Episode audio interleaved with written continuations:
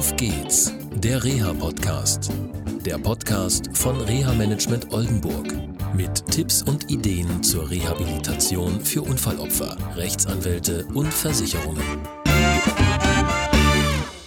Hallo und herzlich willkommen zu einer neuen Sendung von Auf geht's der Reha Podcast aus Quakenbrück. Ich bin immer noch bei Frau Sokol Potratz. Wir hatten in der letzten Sendung das Thema Neuropsychologie aufgegriffen. Es ging um die Frage, was ist eigentlich Neuropsychologie und wer leitet eigentlich so eine neuropsychologische Diagnostik oder Behandlung ein. Und wir sind auch dann zu dem Thema gekommen, ja, wie können Angehörige das eigentlich feststellen, dass sowas vorliegt. Und das ist das heutige Thema nochmal, dass wir darauf eingehen, ja, woran können Ärzte und Angehörige das feststellen und wie sieht so eine Diagnostik aus und ja, was läuft eigentlich therapeutisch? Ja, hallo nochmal, Frau Sukapotra. Hallo. Also, oft habe ich das. Wirklich nach einem Schädelhirntrauma. Ich habe gerade eine Familie aus dem Ostfriesischen, so im Sinn, wo die Frau schweres Schädelhirntrauma erlitten hat und ähm, kommt eigentlich strahlend wieder nach Hause. Alle sind zufrieden. Reha ist gut gelaufen. Und nach wenigen Wochen verändert sich diese Frau. Sie wird aggressiv. Sie schreit ihren Mann an, kommt mit ihren Kindern nicht mehr klar und so weiter und so weiter. Und die sagen, also Mensch, mit der komme ich gar nicht mehr klar. Das ist nicht mehr meine Frau, hat der Mann zu mir gesagt. Ich habe früher jemand anders gehabt.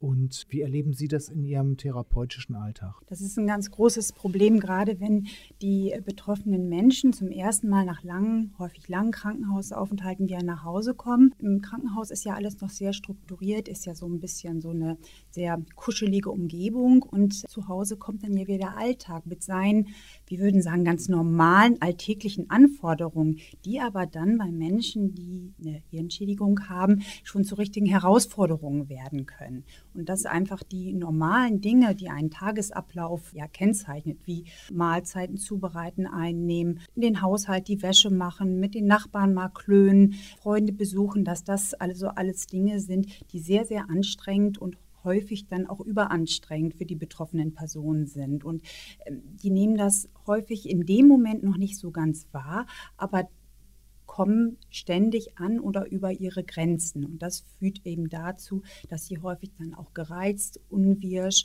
und zum Teil auch aggressiv reagieren, was vielleicht vorher gar nicht so deren Naturell gewesen ist. Aber wenn man die ganze Zeit sich überlegt, dass jemand die ganze Zeit auf 130 Prozent Leistung sein muss, um überhaupt den ganz normalen Tagesablauf zu schaffen und sich ständig überfordert, dann kann man das vielleicht nachvollziehen. Also häufig sind es Überforderungssituationen. Es gibt aber sicherlich auch Patienten oder Menschen, die durch so eine Hirnschädigung eine Persönlichkeitsveränderung haben, die wirklich ganz anders reagieren, als sie vorher reagiert haben. Also sozusagen auch sich von dem psychosozialen Verhalten völlig verändert haben. Und das ist natürlich dann noch sehr schwierig für die Angehörigen, damit umzugehen und auch den sozusagen Menschen so zu akzeptieren, wie er dann in dem Moment ist. Also wenn die Patientin, der Patient als geheilt entlassen worden ist und es passiert sowas in der Familie, aufhorchen, zum Arzt gehen und sagen, mein Mann, meine Frau sind anders oder das Kind betrifft Kinder ja in gleicher ja, Weise. Natürlich. natürlich, also alle, die ein Schädelhirntrauma hatten oder zum Beispiel einen Schlaganfall oder wie auch immer, ähm, da wird ja sehr schnell entlassen. Es wird ja auch schnell gesagt, so, ja, da ist nicht mehr groß was und zu Hause kommt denn das, ja, sagen wir, das Übel erstmal richtig hoch. Und das erlebe ich halt auch oft. Was sind so genaue Marker? Also Sie haben schon gesagt, so unwirsch sein.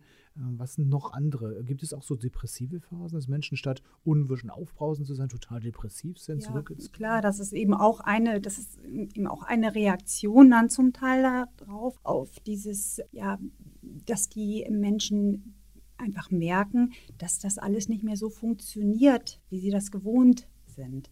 Dass also Dinge, die sie vorher ohne weiteres geschafft haben, ich sage jetzt einfach mal den Rasen zu mähen, dass das jetzt ein Tageswerk sein kann, was sie früher in einer Stunde mal eben fix gemacht haben, was ganz viele Ursachen haben kann. Einmal die Belastbarkeit körperlich oder auch äh, geistig, psychisch, aber überhaupt sozusagen diese Vorgänge nacheinander abzuspulen. Wo ist der Rasenmäher? Woher hole ich den? Wie gehe ich vor? Wo ist sozusagen mein Korb, wo ich das Gras auffange? Wie bringe ich das Ganze vielleicht dann nachher noch zum Müllabfallsammelplatz. Das sind ja auch Planungsprozesse und auch die können eben unter anderem dann eben auch gestört sein und das Ganze einfach völlig durcheinander bringen. Oder die Menschen leiden unter einer starken Antriebsstörung, wo es sowieso ein Problem ist, überhaupt irgendeine Tätigkeit in Angriff zu nehmen. Und wenn sie dann vielleicht in Angriff genommen wird, äh, haben sie Probleme, die auch weiterzuführen, weil sie irgendwo stocken, nicht weiter wissen und dann einfach steh, alles stehen und liegen lassen. Ja. Also auf einmal ist alles weg. Das wollte ich eigentlich eben ja, noch machen. Das kann eben auch so ein, ein Hemmschuh sein bei diesen ganzen Sachen. Ja. Was ich mitgenommen habe, so in meinem Beraterleben, ist, dass viele der meinen, ich habe eine psychiatrische Einschränkung. Das stimmt ja nicht. Das ist ja was ganz, ganz anderes. Das hat ja mit Psychiatrie nichts zu tun, sondern es hat ja was mit Neuropsychologie zu tun. Also das heißt, vorher normal laufende Gedankengänge, Ablaufgänge, äh, eine Handlung zu planen und so weiter, sind halt jetzt verändert. Gut, jetzt kriegen Sie einen Patienten. Mhm. Was machen Sie dann als erstes mit so einem Patienten? Erst spreche ich mit meinen Patienten. Das ist das Allerwichtigste. Erstmal, so, man würde sagen, man erhebt die Anamnese, man fragt einfach, was ist passiert, was ist gewesen, woran können Sie sich erinnern, wie erleben Sie sich jetzt, was hat sich verändert für Sie selber. Das kann manchmal schon sehr ja mit sehr vielen Informationen gespickt sein, dass man sagt, Mensch, so ungefähr weiß ich jetzt, wo es lang geht. Wenn das aber so ist, dass die betroffenen Menschen sagen, nö, eigentlich fühle ich mich genauso wie vor, ich weiß gar nicht, was ich hier soll, dann ist der Zeitpunkt gekommen, wo ich dann einen Angehörigen mit reinbitte und mir dann nochmal von dem Angehörigen die Situation zu Hause schildern lasse, was natürlich häufig bei seinen Patienten nicht so ganz einfach ist. Aber ja, man muss natürlich auch wissen, wo liegt die Problematik und da müssen einfach mal auch die Karten auf den Tisch. Und ja, der nächste Punkt ist dann, wenn man so ungefähr weiß, in welche Richtung geht es, ist eben ein, eine neuropsychologische Untersuchung. Das heißt, einerseits geht es da um diese Dinge wie Aufmerksamkeit und Konzentration, die zum Teil eben auch computergestützt erfasst werden, wo es um Reaktionsgeschwindigkeiten geht. Wenn man dahin weiterdenkt, wenn jemand zum Beispiel wieder Auto fahren will, dann geht es eben darum, sind die Reaktionen schnell genug, sodass man sagen kann, er kann wieder am Straßenverkehr teilnehmen. Dann natürlich sowas wie Merkfähigkeit, ist die vorhanden, kurzfristig oder auch längerfristig. wissen die am nächsten Tag auch noch, was sozusagen gewesen ist.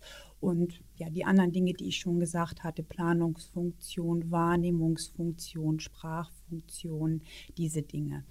Zweiter Teil ist aber eben auch noch, wie sieht die Stimmungslage aus? Wie kommt jemand mit den erkrankungsbedingten Veränderungen zurecht? Ist es was, was selber bemerkt wird und eben dann auch depressive Symptome auslösen kann, dass also jemand resigniert, dass man merkt, ich komme an meine frühere Leistungsfähigkeit gar nicht mehr ran. Das kann natürlich dann auch zu Antriebsstörungen führen, natürlich auch zu Schlafstörungen, wenn diese ganzen Gedanken über das Leben dann mit aufs Bett kommen und ja, ähnliche Symptome eben auslösen. Okay, Sie haben es diagnostiziert, Sie wissen, wo das Problem liegt. Wie sieht so eine Therapie aus?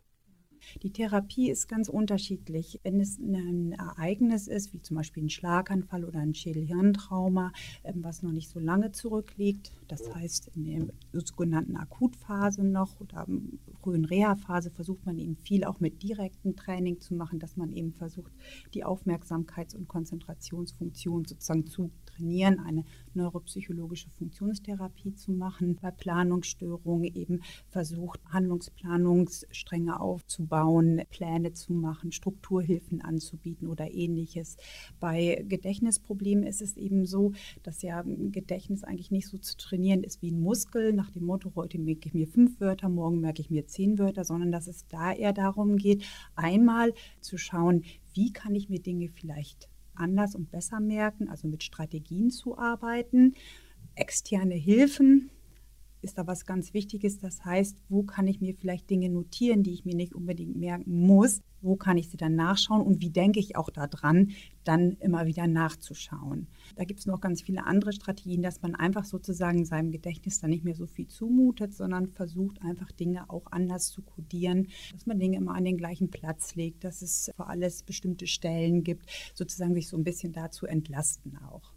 Das heißt, Sie müssen dann auch irgendwann mal in dem Haushalt arbeiten und möglicherweise auch am Arbeitsplatz. Das ist ganz unterschiedlich, aber das ist häufig auch so, dass ich auch zu den äh, Patienten oder zu den Betroffenen nach Hause fahre, zum Teil an den Arbeitsplatz fahre, äh, versuche auch dort die Kollegen oder Vorgesetzten für die äh, Erkrankung zu sensibilisieren, weil es ist häufig ja der betroffene Mensch sich nach neurologischen Erkrankungen häufig oder gerade neuro mit neuropsychologischen Folgeerkrankungen häufig aus wie das sag mal, blühende Leben in Anführungsstrichen. Und dann äh, können die Kollegen häufig nicht nachvollziehen, dass bestimmte Dinge da nicht mehr so funktionieren wie früher. Dann ist es wichtig, dass man dort einfach äh, die Kollegen sensibilisiert und einfach erklärt, was sind die Probleme und wie kann man den Betroffenen vielleicht so ein Stück weit am Anfang unterstützen, damit er wieder bestimmte Tätigkeiten auch ausführen kann.